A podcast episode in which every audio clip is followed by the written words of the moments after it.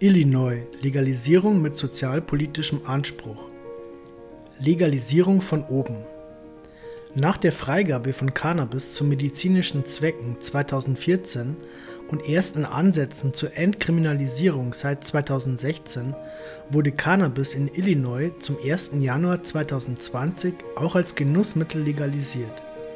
Damit war Illinois mit seiner Metropole Chicago der elfte Bundesstaat der USA, in dem Anbau, Transport, Weiterverarbeitung und Verkauf von Marihuana über die medizinische Verwendung hinaus staatlich geregelt wurden.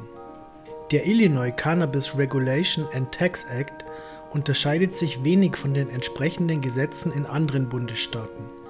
Erwachsene ab 21 Jahren, die in Illinois leben, dürfen bis zu 30 Gramm Marihuana oder eine von der Wirkstoffmenge vergleichbare Qualität an Hanfkonzentraten oder mit Hanf versetzten Lebensmitteln erwerben und besitzen, aber nicht in der Öffentlichkeit konsumieren. Für Besucher von außerhalb gelten die halben Mengen. Im Unterschied zu anderen Bundesstaaten ist in Illinois allerdings der Eigenanbau zu Genusszwecken nicht erlaubt. Gleichzeitig gibt es aber auch große Unterschiede zu anderen US-Bundesstaaten, in denen der Cannabiskonsum erlaubt wurde.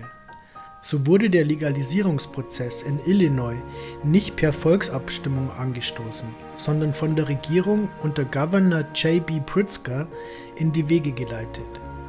Neu war in Illinois auch die Verbindung mit dem Bemühen um mehr soziale Gerechtigkeit.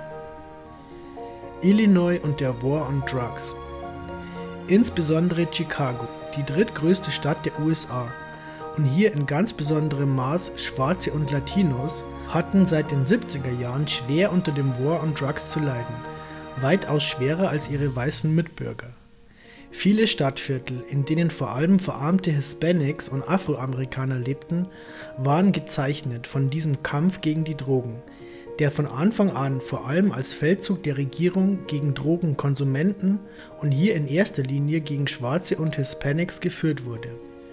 Bis zu 80 Prozent der wegen Drogenvergehen in US-Bundesgefängnissen Einsitzenden waren Schwarze oder Latinos, bis zu 60 Prozent waren es in den Gefängnissen der Bundesstaaten.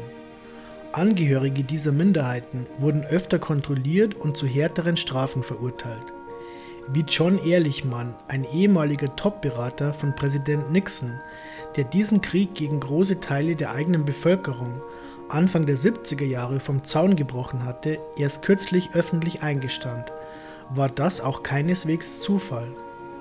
Der War on Drugs war von Anfang an in erster Linie als politisches Mittel gedacht, um mutmaßliche Gegner der Nixon-Regierung, also vor allem Linke und Angehörige von Minderheiten, zu kriminalisieren.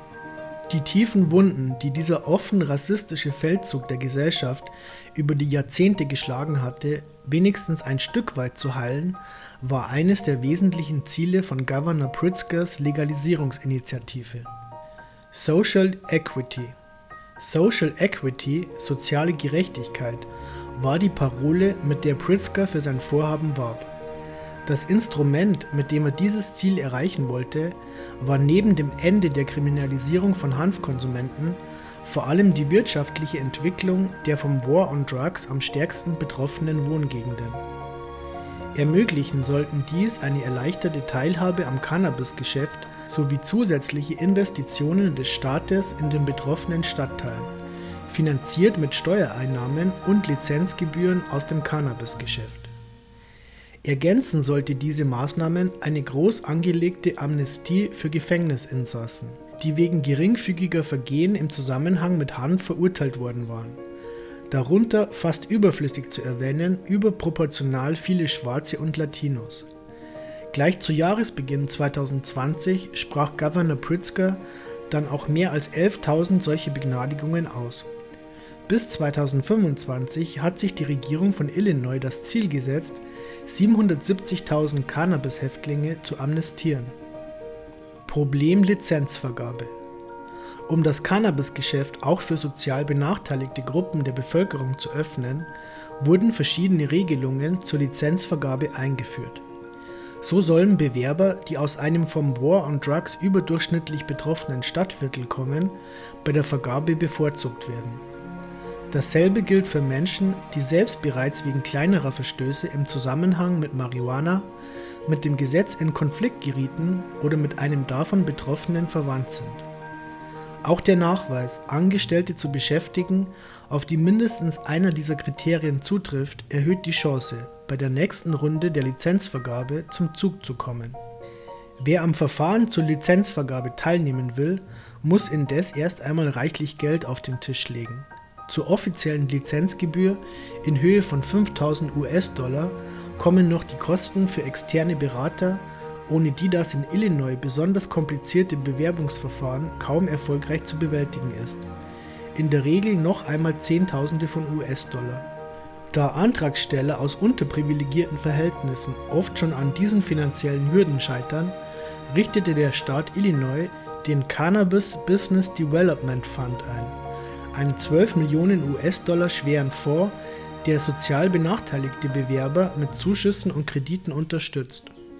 Gespeist wird dieser Fonds aus den staatlichen Einnahmen aus dem Cannabisgeschäft. Wie schwierig es ist, die wirtschaftliche Teilhabe sozial benachteiligter Bevölkerungsgruppen oder Communities am Cannabisgeschäft tatsächlich zu gewährleisten, wurde allerdings schon bei der ersten Runde der Lizenzvergabe deutlich, die im November 2019 per offizieller Verlosung erfolgte. Um einen möglichst reibungslosen Einstieg in das neue Geschäftsfeld Recreational Cannabis zu gewährleisten, durften sich nur solche Unternehmen um eine Verkaufserlaubnis bewerben, die schon Dispensaries für medizinisches Cannabis betrieben.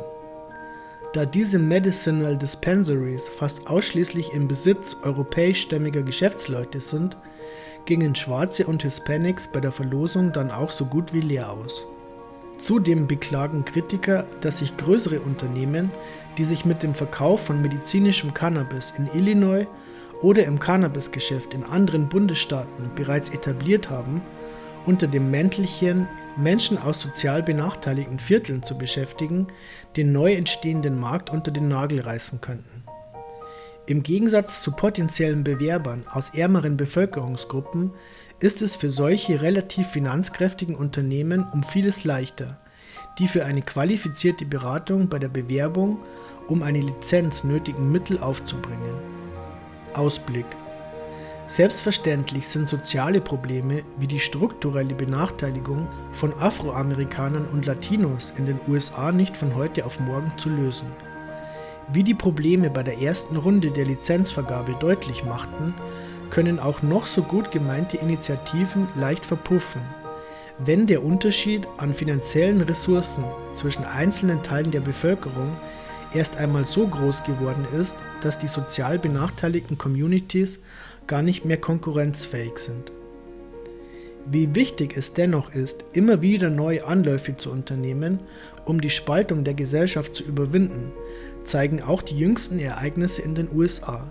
So richtet sich die Black Lives Matter Bewegung nicht nur gegen exzessive Polizeigewalt gegenüber Schwarzen, sondern ist darüber hinaus eng verbunden mit der Forderung nach mehr sozialer Gerechtigkeit im Allgemeinen.